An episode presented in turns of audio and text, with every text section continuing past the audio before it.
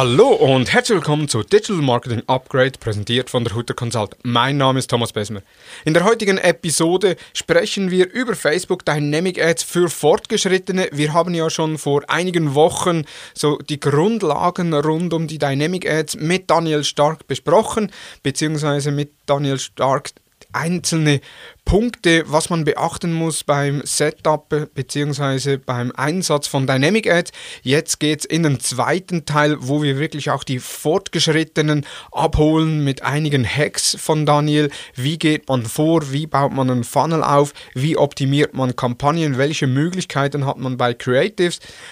Mein Gast Daniel war ja jetzt schon zweimal im Podcast, jetzt ist das dritte Mal bei uns bei der Hutter Consult Performance Marketer und er selbst sagt selb, oder er selbst sagt, dass er auf Facebook und Instagram alles verkaufen kann. Von daher hallo und herzlich willkommen Daniel.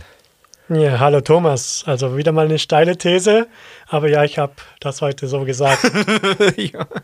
So im Vorgespräch sagt er, ja, gib mir mehr E-Commerce-Projekte, weil auf Facebook kann ich alles verkaufen. Und ich sagte, okay, das nehme ich auf äh, für die Einleitung. Er wollte das dann zwar nicht, ich habe es jetzt gemacht. Ich bin der Host, ich darf entscheiden, was da reinkommt und was nicht. Nee, aber freut mich, dass du da bist.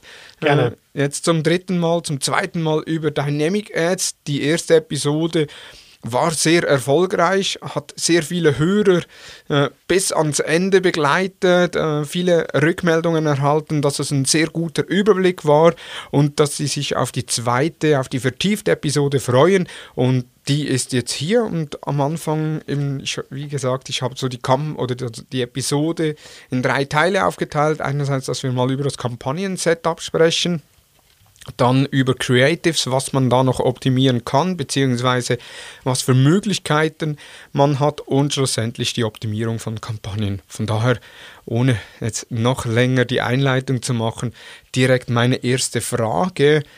Wie gehst du beim Kampagnen-Setup bezüglich Funnelstufen vor? Welchen Funnel hast du im Einsatz und was ist dabei zu beachten? Ja, also wir gehen natürlich mit See, Think, Do und optional auch Care ähm, in das Kampagnen-Setup.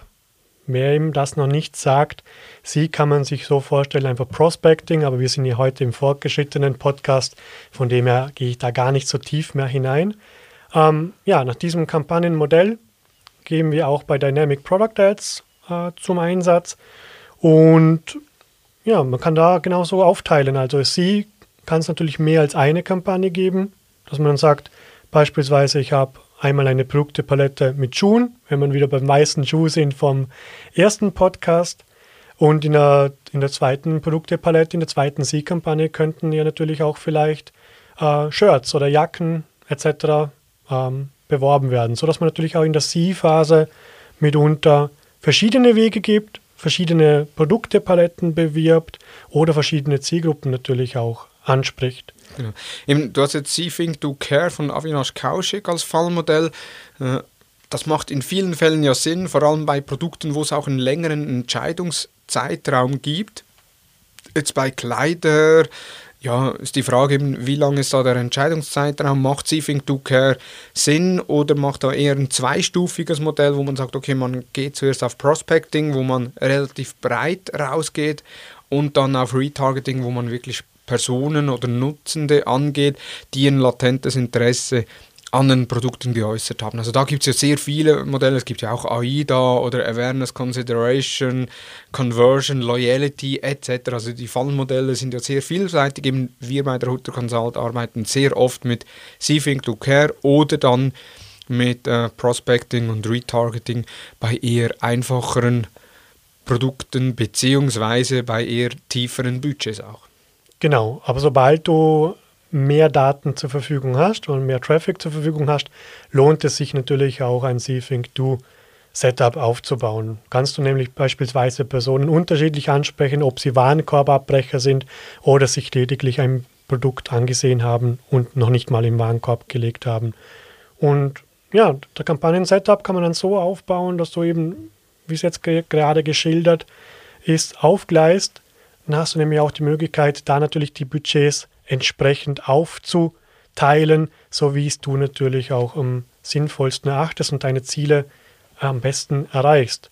Mitunter sagst du ja, bei Warenkorbabbrecher möchtest du einen Gutscheincode integrieren, bei Personen, die lediglich ein Produkt angesehen haben, vielleicht ja noch nicht eben wenn wir dann eingehen ins Kampagnen-Setup, wir haben jetzt die Fallstufen, gehen wir mal nach See, Think, Do, Care, beziehungsweise wir konzentrieren jetzt uns mal auf See, Think, Do, also in der See-Phase eine breite Zielgruppe angehen, die auf meine Website bringen oder in meinen Shop bringen. Das muss ja nicht immer die Website sein, sondern es kann ja auch äh, Facebook-Shopping oder Instagram-Shopping sein.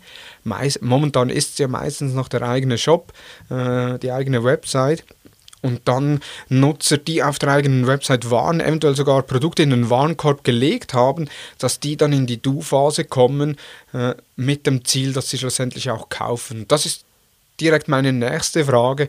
Das heißt, äh, man geht hier von der Zielsetzung auch davon aus, dass man sagt, okay, je weiter oben im Funnel, umso mehr Personen möchte ich angehen und entsprechend wähle ich auch die Kampagnenziele. Oder wie gehst du da vor? Genau, also Je nachdem, wenn du natürlich mit Dynamic Product Ads arbeitest, hast du natürlich die Ziele Katalogverkäufe oder auch Conversions, wobei ich da bevorzugt auch die Katalogverkäufe als Kampagnenziel heranziehe.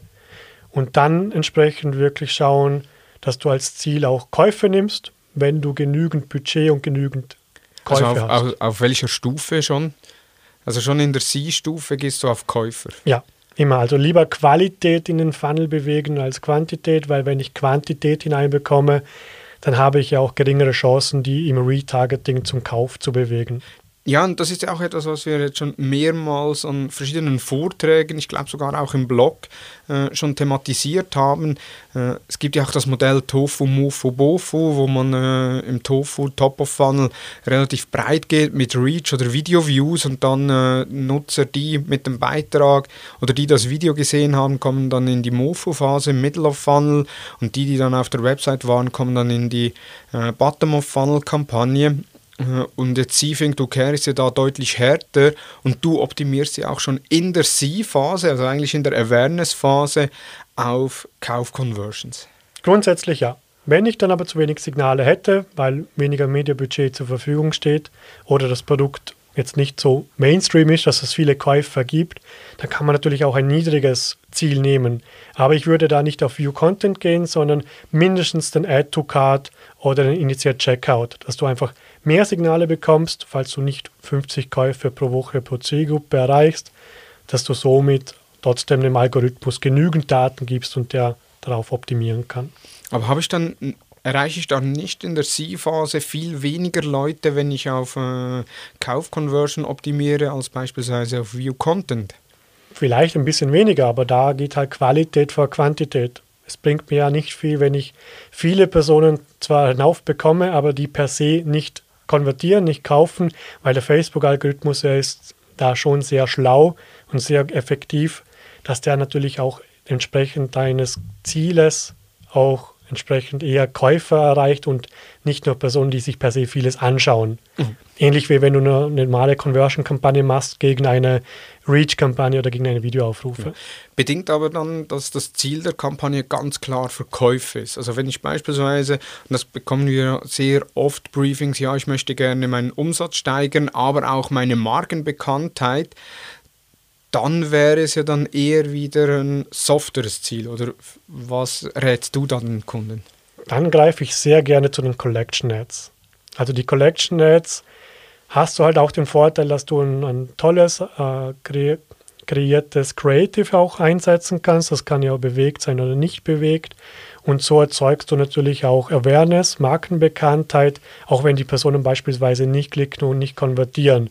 Also wenn natürlich das Ziel trotzdem auch Reichweite und Markenbekanntheit ist, ja, dann eher nicht DPAs einsetzen. Wenn aber das Ziel wirklich rein Performance ist und man sagt, Markenbekanntheit wäre halt auch schön, wenn man das mitnehmen möchte und sollte, dann kann man auch auf Collection Ads setzen. Aber ansonsten ja. mit DPAs nicht unbedingt nur auf, also nicht auf Awareness. Jetzt in unserer äh, Kampagne, die wir jetzt aufbauen, wir haben, wir haben jetzt die C-Phase besprochen, dort gehst du auf Kauf-Conversion. Das heißt, das Ziel ist dann, dass die Nutzer eigentlich kaufen oder zumindest mal auf die Website kommen. Jetzt, wenn sie auf der Website sind und Produkte in einen Warenkorb gelegt haben, äh, oder wenn Sie auf der Website waren, aber noch keine Aktion getätigt haben, dann kommen Sie ja in die Think-Phase. Was hast du dort oder was äh, rätst du dort als Zielsetzung? Genauso Käufe. Also beziehungsweise das gleiche Ziel, was ich auch in der Sie-Phase einsetze, wenn die Datenmenge jetzt nicht sich großartig unterscheidet. Also natürlich hast du eine kleinere Zielgruppe, hast eine teurere Auslieferung im Retargeting, aber wenn du da entsprechend auch qualifizierte, vorqualifizierte Personen erreichst, hast du mitunter da auch mehr Käufe. Kommt natürlich aber auch auf das Produkt drauf an. Ob du ein 10-Euro-Produkt hast, wo man nicht unbedingt Retargeting macht, weil entweder kauft man es gleich oder nicht. Wenn du ein Produkt hast, wo man sich vielleicht noch eher überlegt oder vergleichen möchte, ähm, hast du natürlich auch eine eher eine längere Phase im Retargeting und dann kann es natürlich gut sein, dass du sagst, in Think ein anderes Ziel setzen oder ein qualitativeres Ziel setzen, je nach Anzahl der Daten und Events. Also in der C-Phase, Kauf-Conversion, Think auch je nachdem Kauf-Conversion, also relativ ein hartes Ziel. Was ist dann in der Du-Phase? Auch nochmals Kauf-Conversion? Eigentlich schon, ja. Eigentlich schon. Wenn, es gibt natürlich verschiedene Thesen. Wenn jetzt eine These sagt, ja, warum soll ich noch einmal mit Conversion bzw. mit Katalogverkäufen rausgehen? Weil vielleicht verliere ich ja noch einmal im Algorithmus, im Filter entsprechende Zielgruppen. Weil jemand, wo schon durch den Conversion-Filter durch ist, muss ich ja nicht nochmal den Conversion-Filter noch einmal durchgeben lassen von Facebook. Aber es gibt ja die These, dass man sagt, gut, wenn ich Reichweite oder ein quantitatives Ziel nehme, auch in einem tieferen Funnel, dass ich mitunter vielleicht gar nicht 100% von diesen Personen erreiche. Mhm. Wegen Auktion ähm, mit Mitbewerbern kann es natürlich unter Umständen passieren, dass man mit Reichweite die ehesten qualitativen Personen vielleicht gar nicht erreicht. Ja, weil eben, ich, ich gehe oft äh, den Weg, dass ich sage, okay, in der C-Phase ganz klar Kauf-Conversion, in der Think-Phase je nachdem auch Kauf-Conversion oder Add-to-Card, wenn, äh, äh, weil grundsätzlich das Ziel in der Think-Phase ist ja der Add-to-Card und durch die Kauf-Conversion haben wir ja die Zielgruppe schon wie vor selektiert, dass das eher kaufaffine Personen sind oder eine, eine hohe Affinität haben, eine Conversion auszuführen, eine Kauf-Conversion. Und dann, wenn Sie das Produkt in den Warenkorb gelegt haben, dass man dann eben sagt, okay, man geht auf Reichweite, dass man möglichst alle, die das Produkt in den Warenkorb gelegt haben, äh, auch die Werbung erhalten und nicht nur die, wo Facebook sagt, okay, ähm, die haben eine hohe Wahrscheinlichkeit, dass sie auch kaufen. Und du sagst jetzt eben grundsätzlich, du würdest auch dort wieder eher eine härtere oder eine Kaufconversion wählen, um dann auch im im, äh, im Wettbewerb mit Mitbewerbern äh, bestehen zu können, weil die ja meistens auch auf Kaufconversion gehen. Grundsätzlich ja. Also wenn ich 100 Personen als Beispiel anspreche, wo jetzt ein Warenkorbabbrecher sind, dann möchte ich ja möglichst diese 100 Personen erreichen. Mit Reichweite oder mit Impression als Ziel erreiche ich vielleicht von diesen 100 zwar 90 Prozent, aber die Top 10 äh, die 10 Prozent, die wo am ehesten konvertieren, mitunter vielleicht ja nicht. Also das muss man natürlich von Fall zu Fall anschauen, ähm, weil es gibt da die verschiedenen Thesen. Wir haben auch verschiedene Testings gemacht. Es ist nicht eindeutig, welche Zielgruppen dann erreicht werden. Aber grundsätzlich würde ich vorschlagen bzw. empfehlen, wirklich immer auf das qualitativ möglichste Event zu gehen. Wenn das aber dann äh, zu, zu wenig Daten sind, lieber einen Schritt zurückgehen und das mit Impressionen versus auf Conversion-Optimierung kann man ansonsten aber auch gegeneinander testen. Mhm. Dass man wirklich zwei Kampagnen aufsetzt, für einen bestimmten Zeitraum ein Experiment macht, also ein AB-Test und dann schaut, mit welchem Kampagnenziel erreiche ich dann wirklich bessere Ergebnisse, mehr Personen und kann auch anschauen, wie sich die Zielgruppen, also die Reichweite überschneidet. Und jetzt, wenn man hingeht und neben eine Produktkatalogkampagne macht, dann hat man ja dann andere Zielgruppenmöglichkeiten beziehungsweise eine andere Oberfläche auf der Anzeigengruppenebene, um Zielgruppen zu erfassen. Arbeitest du mit dieser Oberfläche, also dass du dann wirklich sagst, okay, ich möchte beispielsweise in der Think-Phase Personen angehen, die ein Produkt angeschaut haben oder in den Warenkorb gelegt haben oder sagst du da, nee, äh, ich mache da eigene Custom Audiences und bilde die, binde die in der Zielgruppe ein? Also wenn ich natürlich das Produkt bewerben möchte, was sich die Person angesehen hat oder in den Warenkorb gelegt hat, dann muss ich diese Einstellungen nehmen, die das Setup so vorgibt. Aber also genau wie du gesagt hast, die neue, also die eigene Maske dazu. Und da kannst du mit vorgegebenen Einstellungen arbeiten oder mit benutzerdefinierten. Vieles deckt das, das die Voreinstellung schon ab. Aber was du erwähnt hast mit Custom Audience, das kannst du auch machen, aber nur dann, wenn du nicht Produkte bewerben möchtest, die er auch unmittelbar gesehen hat. Also den konkreten weißen Schuh wieder. Wenn ich diesen wieder dir ins Retargeting geben möchte, dann muss ich diese Einstellung nehmen. Wenn ich dann aber irgendwann sagen möchte, in einem weiteren Schritt, im Funnel, weiter hinten in der Customer Journey, dann kann ich sagen, gut, alle, die in den letzten zwei Monaten beispielsweise einen View Content hatten zum Thema Schuhen, also wirklich mit Custom Audience arbeiten, weil dann nehme ich nicht mehr Bezug auf diesen weißen Schuh, der er sich angesehen hat, sondern dann ist es unter Anführungszeichen egal, welchen Schuh oder welches Produkt er per se angeschaut hat. Ich möchte einfach dann sicherstellen, dass du dann vielleicht andere Schuhe siehst, die Topseller-Schuhe oder die, mhm. wo aktuell rabattiert sind, beispielsweise. Dann, du hast schon kurz erwähnt, im Collection Ads, äh, vor allem auch wenn man Awareness generieren möchte, hast du da Empfehlungen, welche Ad-Formate auf welcher Funnelstufe am erfolgreichsten sind? Ja, also in der C-Kampagne würde ich immer anraten, Carousels einzusetzen und eben Collection Ads und dann immer äh, gegeneinander vergleichen, wie ist die Performance. Ähm, gefährlich ist es, wenn man es natürlich in einer Kampagne, in einer Anzeigengruppe beide Formate hineinkippt, weil mitunter wird dann Collection Ad vielleicht gar nicht ausgeliefert oder kaum ausgeliefert und dann habe ich keine validen Ergebnisse, ähm, was wirklich besser performt. Wenn man also das nicht unbedingt per se weiß, was besser performen kann, äh, kommt natürlich auf das Creative und Collection Ad drauf an dann auch hier vielleicht in der ersten Phase einen AB-Test machen zwischen beiden Formaten, für sich prüfen, was besser performt und auf Basis des Gewinners dann das Kampagnen-Setup weiter voranschreiten. Ja. Wichtig auch noch zu erwähnen, das CollectionNet ist nur auf dem Smartphone verfügbar. Korrekt. Jetzt eben die Werbeformate, das heißt in der C-Phase äh, eher Collection Ad und dann als Alternative noch das Carousel Ad, damit es auch auf dem Desktop ausgespielt wird. In der Think-Phase ebenfalls Carousel-Ad, wo man dann die Produkte, die er angezeigt hat, anzeigt oder macht's da, machen da andere Formate oder macht da beispielsweise ein Collection-Ad auch nochmal Sinn?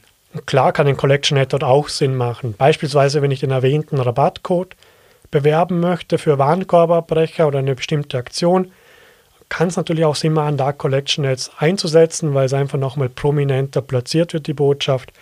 Aber wenn ich jetzt zum Beispiel dann nicht mit gesonderten Creatives arbeite, also wenn ich beispielsweise nur eine Collection Ad zur Verfügung habe, also ein Creative für eine Collection Ad, dann würde ich da eher anraten, auf die Carousels im Retargeting zu gehen. Mhm. Gibt natürlich die Option auch einzelne Link-Ads einzusetzen, aber davon würde ich eigentlich abraten, weil schlussendlich das angesehene Produkt wird in Carousel genauso angezeigt und mitunter natürlich mehrere Produkte, wenn du mehrere Produkte angeschaut hast und ansonsten natürlich auch ähnliche Vorschläge. Also von dem her mit Linkhead hast du eigentlich fast nur Nachteile. Der einzige Vorteil wäre, du könntest den Text, also den primären Text der Ad, individualisieren mit beispielsweise dem Beschreibungstext des Produktes. Ja. Ich bin vor allem Fan in der Du-Stufe, also in der letzten Stufe oder vorletzten Stufe, eben wenn es dann wirklich darum geht, eine Conversion zu generieren, dass man da vor allem bei Produkten, wo man jetzt nicht wie bei Kleider, wo man unter Umständen sich zehn äh, Kleider anschaut und dann fünf davon in den Warenkorb legt, sondern meistens nur ein Produkt in den Warenkorb legt. Eben das kann eine Software-Lizenz sein, wo ich ja nicht mehrere Lizenzen äh, reinlege, also unterschiedliche Lizenzen reinlege. Jetzt, also, kann auch ein Auto sein beispielsweise, wobei eben, ob man ein Auto jetzt äh, online kauft, eher weniger, aber ein Fahrrad beispielsweise, wo man dann sagt, okay, man macht einen Link-Ad, um eben einerseits der primäre Text mit der Produktbeschreibung zu versehen und eben meistens, man kauft ja dann auch, beispielsweise wenn man ein E-Bike kauft, kauft man ja auch nur meistens ein E-Bike und nicht mehrere. Ja, bin ich auch bei dir, aber wenn du natürlich dann ein Produkt angesehen hast und einen Warenkorb hast und es noch nicht gekauft hast, warum dann der Person nicht Alternativen auch aufzeigen? Klar, bei der Softwarelizenz vielleicht weniger sinnvoll, aber auch beim E-Bike. Ich würde der Person lieber ein, zwei Produkte mehr anzeigen, weil es gibt vielleicht ja einen Grund, warum er das eine Produkt ja noch nicht gekauft hat und bevor ich dem dann 14, 28 Tage, wie auch immer lange die Journey dann sein wird, immer das gleiche Produkt anzeige, wo er sich nicht gekauft hat, zeige ich doch vielleicht gerne die eine oder andere Alternative. Ja, könnte ich auch das Produkt äh, bzw. das Ad anpassen auf der Laufzeit, dass ich sage, die ersten sieben Tage möchte ich ein Image-Link-Ad oder äh, eine Slideshow vom jeweiligen Produkt, was er sich in den Warenkorb gelegt hat und erst dann, äh, so ab dem achten Tag, wenn er es nicht gekauft hat, dass ich ihm dann noch Alternativen aufzeige. Genau, da sprichst du genau den richtigen Weg an und deshalb sind wir heute auch bei Advanced, weil du kannst eine gesamte Journey so aufbauen. Also jetzt ein Beispiel wäre, du zeigst der Person, wenn er sich den weißen Schuh in den Warenkorb gelegt hat, vielleicht am ersten Tag oder die ersten drei Tage wirklich nur unmittelbar diesen weißen Schuh. Widerspricht natürlich der These von vorhin von mir, aber dann kannst du sagen, gut, ab dem vierten Tag zeige ich der Person dann ein Carousel mit dem weißen Schuh, aber auch mit Alternativen drin. Mhm. Und im späteren Folge, in einer späteren Phase, beispielsweise einfach nach zwei Wochen, wenn wir mal einfach ein Beispiel nehmen, zeigst du ihm die gleichen Produkte nur mit einem Rabattcode, der er zuvor noch nicht gesehen hat. Das wäre noch eine Möglichkeit. Und so kannst du die Customer Journey dann eigentlich noch bis zu 180 Tagen ausweiten. Weil du kannst ja zum Beispiel sagen, er soll nicht nur diesen weißen Schuh sehen, sondern vielleicht im späteren Zeitpunkt, am 28. Tag bis zum 35. Tag, nur als Beispiel, zeigst du ihm dann aktuell andere Produkte, also nicht unbedingt nur den weißen Schuh, vielleicht auch andere Artikel von deinem Sortiment oder kann auch bezogen sein auf den Schuh, also Topseller von Schuhen, aber rabattierte Schuhen und so weiter. Kannst du natürlich bis zu 180 Tagen ausweiten und so sicherstellen, dass jemand, sobald sich jemand bei dir etwas angesehen hat, dass du ihm 180 Tage lang vielleicht wöchentlich andere Produkte, andere Produktgruppen, andere Aktionen zeigst, aber, und jetzt vorsichtig sein, und das ist eine Empfehlung, ich würde nicht anraten, 180 Tage durchgehend ein Retargeting zu machen. Also wenn ich jetzt ein Produkt anschaue, dass ich 180 Tage lang durchgehend Ads von dir bekomme. Winterjacke. Winterjacke, genau, dass ich die dann im, im Mai bekomme, kann ja auch ein gutes Angebot sein im Sommerschlussverkauf. Aber da würde ich dann eher anraten, auch Pausen, also gezielte Pausen zu integrieren. Mhm. Aber wie integriere ich das? Also wenn ich, ich habe jetzt die Maske vor mir in Anzeigegruppen, auf der Anzeigengruppenebene, die Zielgruppenbildung.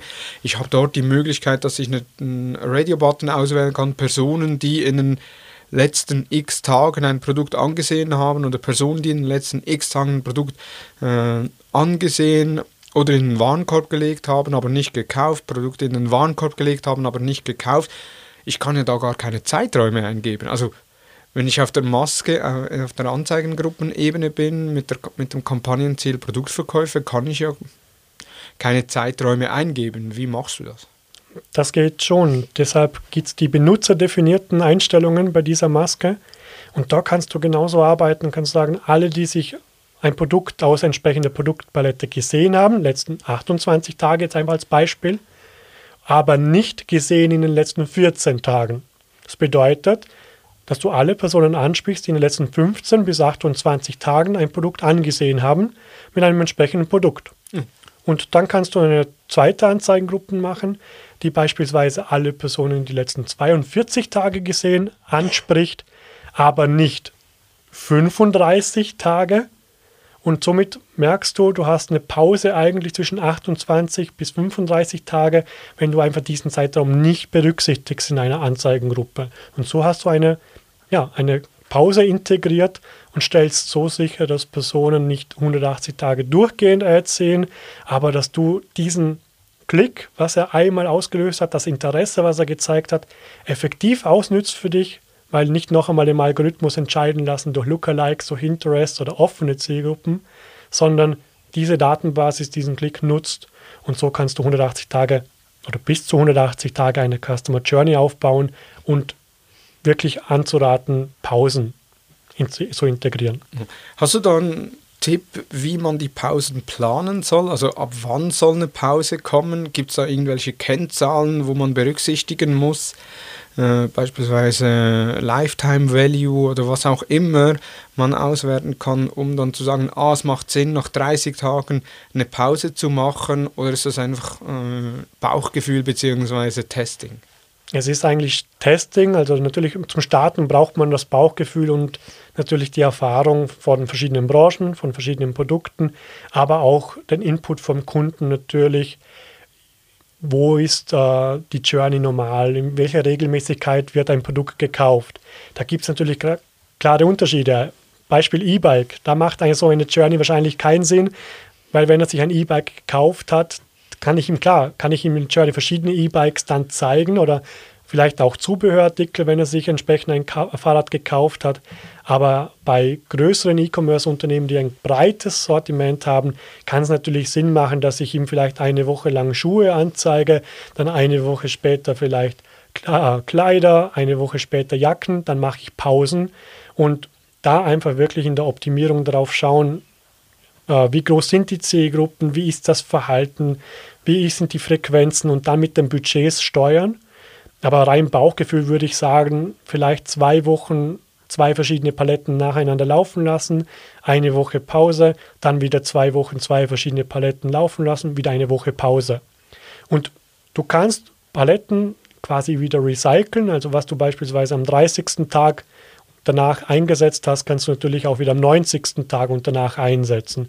Oder du kannst für die gesamte Customer Journey für jede Woche eine eigene Produktepalette definieren. Mhm. Muss aber nicht sein. Und es macht ja auch die Werbe, also es minimiert auch die Werbeermüdung äh, innerhalb der Zielgruppe, weil sie eben nicht dort durchgehend äh, die Werbung des Unternehmens sind.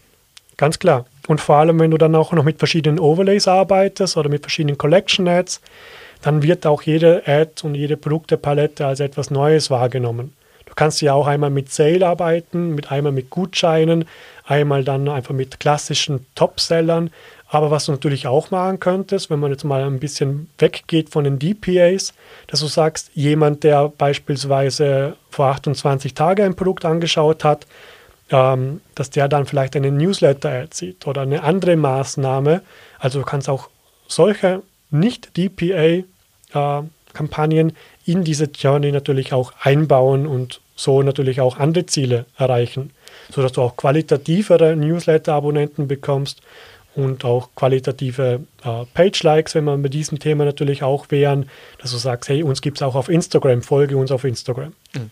Also wäre jetzt beispielsweise vor zwei Wochen war ja Black Friday, dass man dort am Black Friday Overlays gemacht hat mit Black Friday. Also Overlays sind ja, das haben wir in der letzten Episode besprochen, das sind ja Grafiken oder Rahmen, die man über das Produktbild integriert, was man direkt in Facebook machen kann auf Anzeigenebene, dass man so ein Overlay Black Friday Angebot und dass man dann wie eine Pause macht unter Umständen und sagt, okay, jetzt Black Friday ist vorbei, der Nutzer war aber auf der Website, hat sich aber nichts gekauft, ich warte jetzt ein, zwei Wochen und jetzt gehe ich nochmals äh, ins Retargeting und nehme das Overlay Sale. Beispielsweise, genau. Also wenn Black Friday drauf war, dann hatte er eine Sale-Affinität und so könntest du natürlich auch spielen. Aber schlussendlich soll das Setup ja auch immer so aufgebaut sein, dass es wirklich always on und dynamisch ist.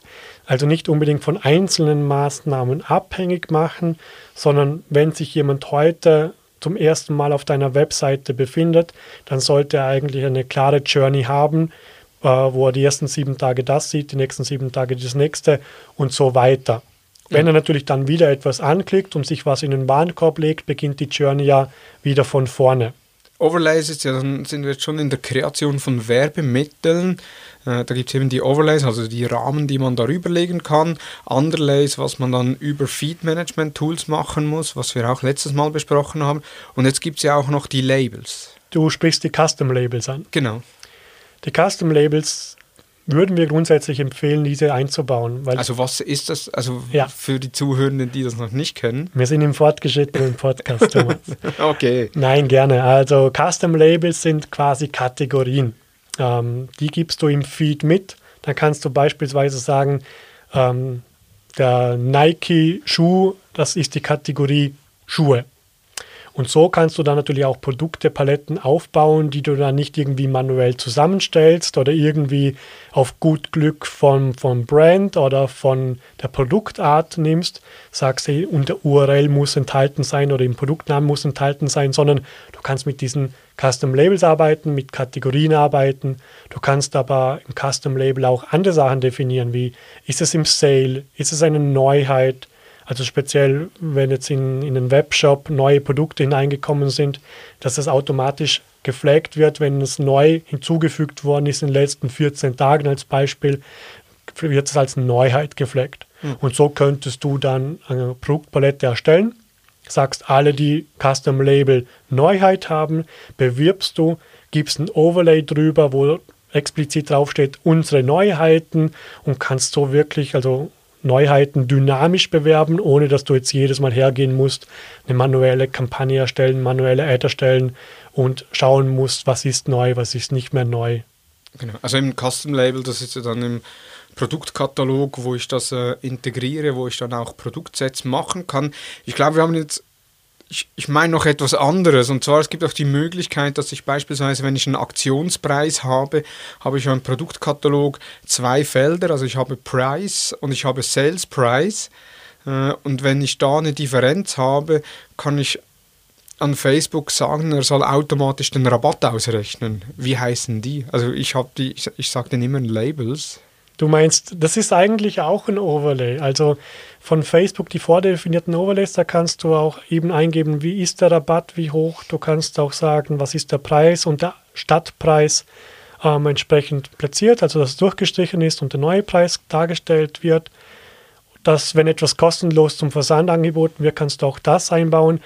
Kann man machen, ähm, muss man aber auch immer testen und ob das auch für sich gut passt, also auch vom, vom Layout her. Man kann es aber natürlich auch mit einem, einem schönen Overlay, wo man selber erstellt, auch kombinieren. Genau, aber eben das selbst erstellte Overlay, das ist ja dann statisch. Also das wird ja dann auf dem ganzen Produktset angewendet, mhm. was in der Anzeigengruppe ausgewählt ist.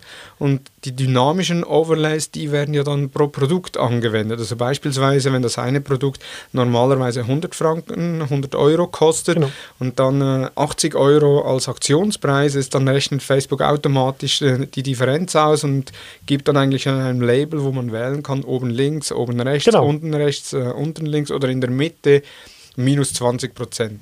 Und nichtsdestotrotz kannst du das aber auch mit deinen eigenen Overlays kombinieren. Also ja. das wollte ich raus, weil du kannst ja auch einen schönen Rahmen erstellen, wo du genau weißt, wo wird dieses dynamische, äh, dieses dynamische Label platziert.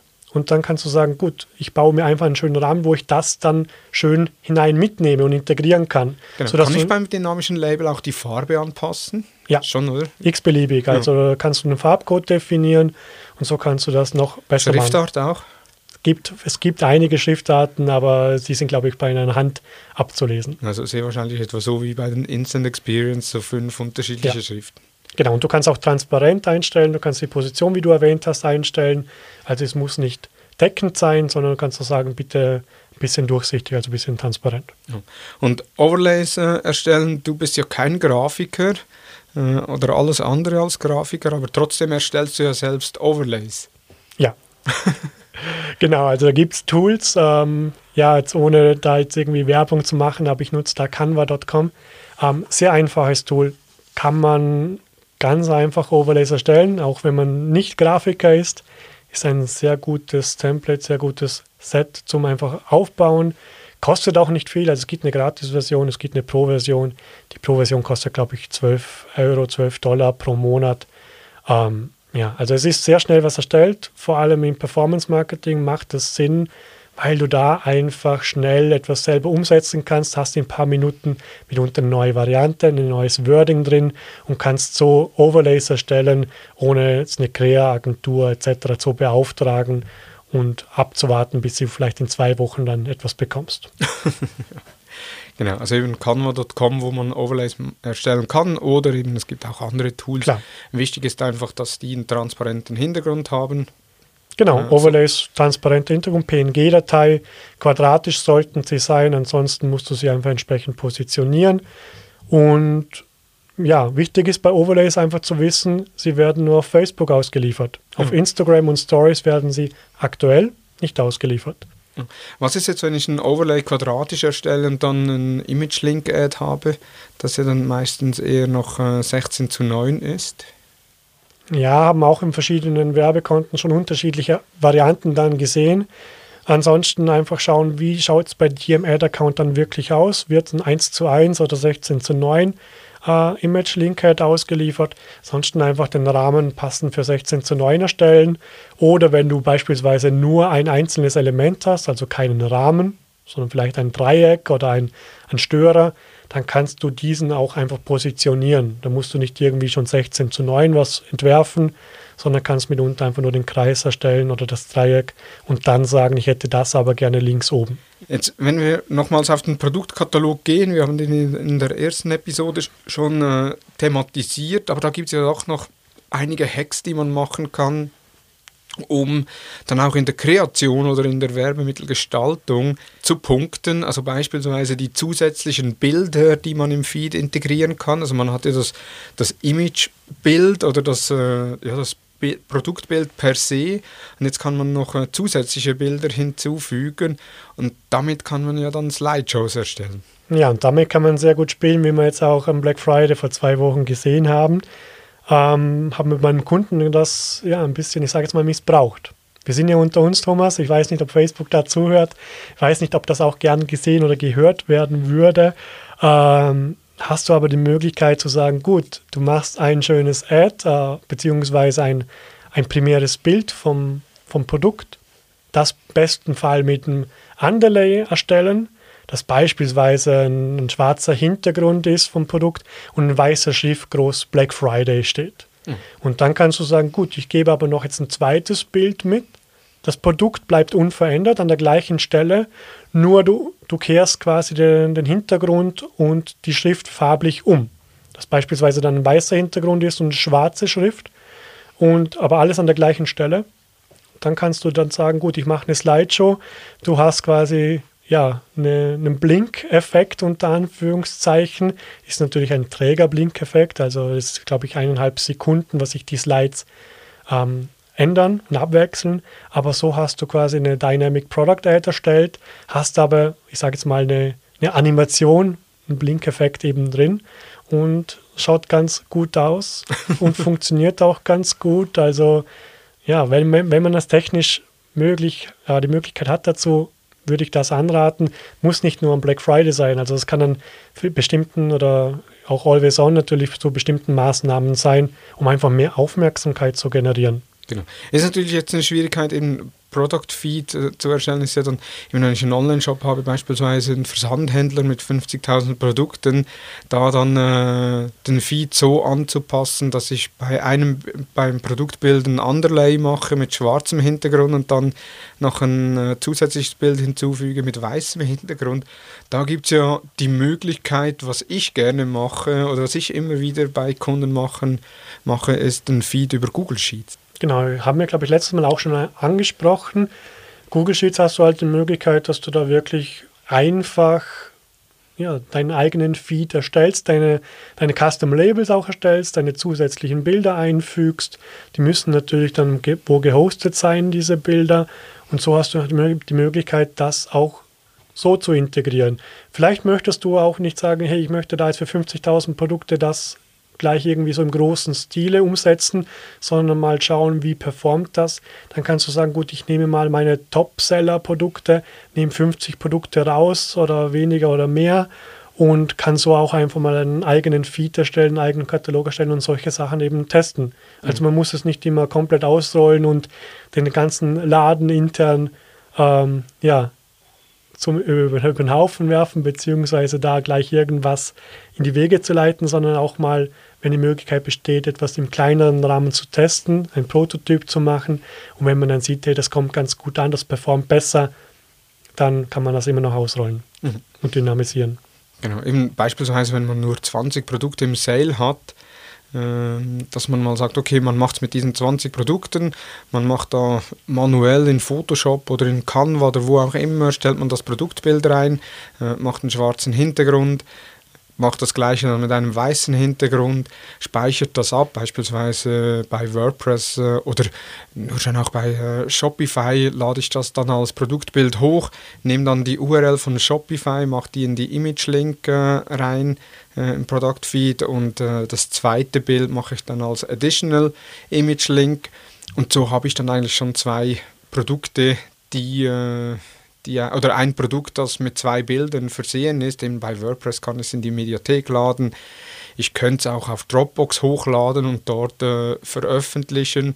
Äh, ohne Passwortschutz natürlich, sonst funktioniert es nicht. Also es muss öffentlich zugänglich sein. Genau das gleiche auch. Ich könnte es in Google Drive laden, das dann öffentlich zugänglich ist. Also da gibt es mehrere Möglichkeiten. Und spannend ist ja, die Funktion oder ich liebe die Funktion vor allem für nicht klassische E-Commerce-Produkte, wie beispielsweise für Dienstleistungen. Also wir jetzt von der Hutter Consult, wir haben ja auch eine Vielzahl von Dienstleistungen, die wir anbieten, wo wir keinen Produktkatalog haben, wo wir dann aber über Google Sheets einen Produktkatalog machen können. Genau. Du hast ja auch die Möglichkeit, wenn man noch einmal ein bisschen zurückzukommen zu diesen verschiedenen Bildern.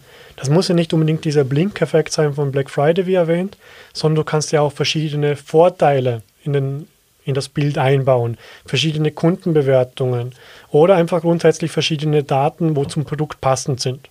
Also, dass du da natürlich auch mit solchen Effekten arbeitest, um einfach mehr Botschaften, mehr Vorteile in einer Ad zu platzieren und das eigentlich ja, sehr effektiv und ohne viel Aufwand. Genau. Ja, und eben gerade wenn wir nochmal auf Google Sheets zurückkommen oder Produktkatalog via Google Sheets, das Schöne ist ja dann, ich kann in Google Sheets Anpassungen machen und die werden dann direkt bei Facebook übernommen. Also direkt, je nachdem, wie ich den Produktkatalog eingestellt habe, in welcher Häufigkeit er aktualisiert wird. Aber wenn ich den auf täglich eingestellt habe, dass der zumindest am nächsten Tag dann die Änderungen aktuell sind.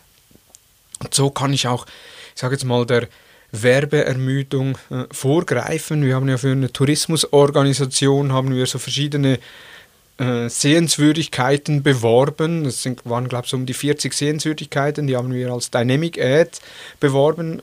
Das, der Produktfeed basiert auf einem Google Sheet. Und wir sind dann hingegangen und haben dann jede Woche im Google Sheet einfach nur die Bilder angepasst. Also dass wir gesagt haben, okay, äh, jetzt die Sehenswürdigkeiten, jetzt beispielsweise in Luzern das Löwendenkmal, äh, übrigens eine Reise wert, liebe Grüße nach Luzern, äh, das Löwendenkmal, wo wir dann äh, das Standardbild genommen haben, eine Woche später dann ein Bild von einer anderen Perspektive und das ist dann angepasst ausgeliefert worden. Also sobald wir das Bild im Feed angepasst haben, am nächsten Tag ist dann das neue Bild gekommen. Und das Schöne ist, obwohl ich eigentlich das Ad angepasst habe, indem dass ich ein anderes Bild integriert habe, hat sich die Lernphase nicht zurückgesetzt. Korrekt. Und was du noch machen kannst mit dem Google Sheet ist natürlich auch saisonale äh, Gegebenheiten natürlich berücksichtigen. Dass du sagst, jetzt im Winter nehme ich ein winterliches Bild von dieser Sehenswürdigkeit oder du passt den Text an und nimmst auch darauf, darauf Bezug. Genau. Ja, und was wir jetzt auch machen, man kann in Google Sheets auch Berechnungen machen, äh, weil im Produktkatalog gibt es so dass, äh, äh, die Verfügbarkeit, also in Stock oder out of stock. Und out of stock äh, Produkte werden nicht im oder werden nicht als Ads ausgeliefert, standardmäßig. Und da kann ich dann hingehen und sagen, okay, ich mache eine Berechnung und sage beispielsweise, wenn ich Angebote habe, die jetzt nur bis Sonntag laufen, dass ich eine Kampagne mache mit den Angeboten, dann einfach sage, okay, bis Sonntag läuft, äh, läuft das Ad, also ich sage jetzt mal, habe jetzt das Datum nicht im Griff, aber sagen wir, bis zum 12. Dezember läuft das Ad. Und dann kann ich eine Berechnung machen und kann sagen, okay, heute minus äh, Angebotsende. Und wenn das größer 1 ist, dann ist äh, in Stock und wenn es kleiner 1 ist, dann ist out of stock. Genau. Jetzt Dynamic Ads, wenn die Kampagne steht, die Creatives sind da, äh, wie gehst du jetzt in der Optimierung vor? Ja, also grundsätzlich bauen DPS Zeit. Speziell in der C-Phase brauchst du halt noch mehr Zeit, weil der Algorithmus natürlich viele Daten braucht, damit er auch die richtigen Personen ansprechen kann. Das heißt, Zeit, Budget und genügend Signale, damit du überhaupt wirklich valide optimieren kannst. Also, also es wäre ja dann, ist ja wieder ein Nachteil, wenn man jetzt auf Kauf-Conversion optimiert in der C-Phase, weil man dann ja eben, man braucht ja auch schon die gewissen Anzahl Signale, ich glaube 50 pro Anzeigegruppe, äh, damit er aus der Lernphase kommt das, äh, und dann natürlich noch mehr für die Optimierung, wäre ja dann deutlich einfacher mit View-Content zu arbeiten. Ja, aber View-Content ist vielleicht dann doch zu quantitativ für, für die Langfristigkeit. Ja. Dann lieber Add-to-Cards beispielsweise nehmen und lieber auf die Lernphase dann, ich sage jetzt nicht unbedingt verzichten, aber dann auch andere Kennzahlen für die Sie-Phase berücksichtigen. Also beispielsweise, dass du dann anschaust, wie ist die Klickrate, wie hat sich die entwickelt. Du schaust die Frequenz an, erreichst du neue Personen. Da gibt es ja auch die Diagramme im Ads Manager, dass du anschauen kannst, Reichweite nach Laufzeit. Dann hast du schön in einem Bogen, ähm, wo hoffentlich nicht abflacht, ähm, ja, ersichtlich, wie viele neue Personen du erreichst. Und mit dem arbeite ich da ganz gerne, weil so kann ich auch schauen, erreiche ich neue Personen mit der Sie-Kampagne und ich nehme natürlich auch andere Kennzahlen dann zur Hand in der Sie-Phase, weil je nach Produkt, habe ich ja auch vorhin erwähnt, ist ein kostengünstiges Produkt, wo man sich einfach so mitnimmt, dann ist Retargeting sowieso vielleicht nicht das, das Sinnvollste oder nicht in diesem Journey sinnvoll. Aber ansonsten schaue ich mir dann schon an, wie entwickeln sich auch die anderen Kampagnen, wie entwickeln sich auch die View-Contents, auch wenn ich auf Kauf optimiere. Ist die Kampagne performant? Also nicht einfach nur den ROAS anschauen von Sie, sondern die Mischkalkulation betrachten mit den weiteren Kampagnenstufen und bekomme ich Qualität in den Funnel hinein und wie entwickelt sich die Performance auch in Fink und Du. Weitere Optimierungstipps, die du geben kannst oder weitere ja, Dinge, die du beachtest bei der Optimierung? Also definitiv immer mehr als eine Variante von Ads aufsetzen, also lieber zwei bis vier. Das heißt einfach gegeneinander checken, was läuft besser? Ist das Overlay in Gelb besser als das Overlay in Schwarz? Ist es ohne Overlay sogar besser als mit Overlay? Funktioniert die Collection Ad besser als das Carousel Ad? Also verschiedene Ads immer einsetzen. Speziell auch in der C-Phase mitunter nicht gleich mit jetzt kaufen oder jetzt shoppen, wie es jetzt neu heißt, als Call to Action arbeiten, sondern vielleicht auch ein bisschen unverbindlicher. Kann man aber auch auf jetzt shoppen gehen, wenn es beispielsweise äh, gute Aktionen sind, rabattierte Aktionen sind und oder auch zum mehr Qualität sicherzustellen im Funnel. Also wir wollen natürlich auch Qualität im Funnel, wie ich auch schon mehrfach heute erwähnt habe. Da kann man sich dann schon überlegen, jetzt shoppen, aber auch mit Vorsicht genießen. Ich möchte ja nicht unbedingt vielleicht immer gleich den unmittelbaren Kauf, weil manche Personen brauchen einfach ein bisschen länger zum Entscheiden oder möchten auch noch vergleichen und entscheiden. Und von dem her kann man auch mit weiteren Infos ähm, vergleichen, welcher Call to Action bessere Ergebnisse erzielt. Andere Alternativen wären, dass du natürlich auch auf Produktpalettenebene auch verschiedene Preissegmente definierst. Also beispielsweise, wenn wir wieder mal bei den Schuhen bleiben, dass du sagst, ich möchte eine Produktepalette unter beispielsweise 50 Euro und eine Produktepalette über 50 Euro nehmen und einfach so schauen, wie ist die Performance im Unterschied. Also hat die andere hat vielleicht mehr Käufe, aber die andere hat dafür höhere Warenkorbwerte und so auch verschiedene Zielgruppen ansprechen, verschiedene Performance erzielen und so ja auch nochmal in die Richtung optimieren. Also nicht einfach alle Produkte bewerben und schauen, was passiert, sondern vielleicht auch überlegen, habe ich eine Produktsparte, die ich gezielt ansprechen möchte. Also Schuhe, dann kann man die auch noch unterscheiden, eben hoch- und niedrigpreisig oder wenn ich noch andere Segmente habe, auch andere Produktepaletten. Mhm. Und im Overlay kannst du Bezug darauf nehmen. Also beispielsweise bei Schuhen eignet sich ja natürlich ein Overlay einzubauen, der auf das Thema Schuhe natürlich Bezug nimmt. Beispielsweise ähm, die besten Schuhe in ganz Deutschland. Das ist natürlich dann ein bisschen gefährlich, was das Wording betrifft, aber jetzt nur plakativ, dass du halt so auch die deine Schuhe quasi auch nochmal äh, in den Vordergrund stellst. Die neue Hülle für deine Stinkefüße. Beispielsweise.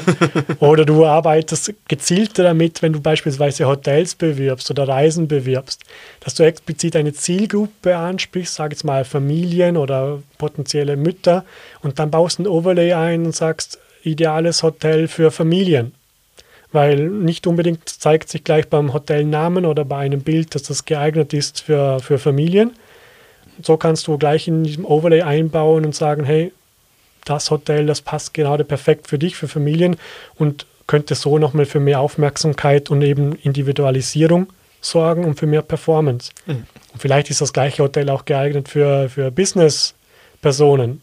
Dann brauchst du eine eigene Produktepalette, kannst du da ja auch Custom Labels erstellen, wenn wir dann einmal zurückkommen und gezielt auch ja, Business-Leute, Geschäftsleute ansprechen und sagen, geeignet für business Sehr gut. Ja, Daniel, vielen herzlichen Dank. Äh, wieder eine Menge an Inputs, an Tipps. Wenn du, liebe Zuhörerin, lieber Zuhörer, noch Fragen an Daniel hast oder auch das Gefühl hast, dass du äh, deine DPAs noch optimieren kannst, aber noch nicht richtig weißt, wie du das äh, äh, angehen sollst, dann unbedingt schreib uns, so dass Daniel mal über den Account schauen kann. Äh, wir wissen ja auch, wie wir Angebote schreiben können. Also von daher, äh, schreibe uns, wenn du deine DPAs optimieren möchtest.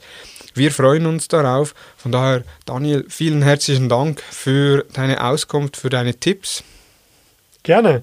Ja, und vielleicht gibt es ja noch einmal irgendwann eine Folge, weil ich habe irgendwie heute nicht alle Tipps auspacken können. Was, nicht alle?